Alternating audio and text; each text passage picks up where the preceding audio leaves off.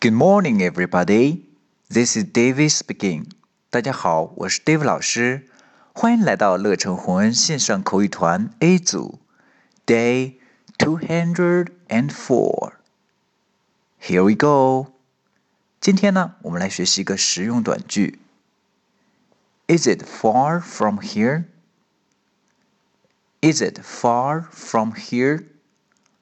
好，这个句子呢，跟我们昨天的句子呢。 使用场景是一样的，就是问它离这儿远吗？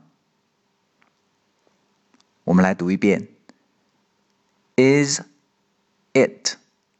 连读：Is it？Is it far？Far，A R 大教音 R？Far？Far？From？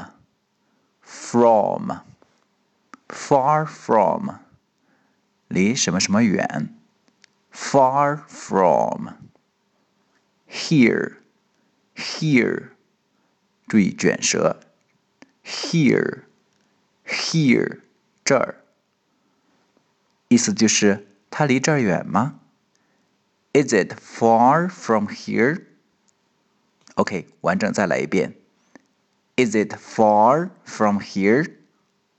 That's all for today. See you next time.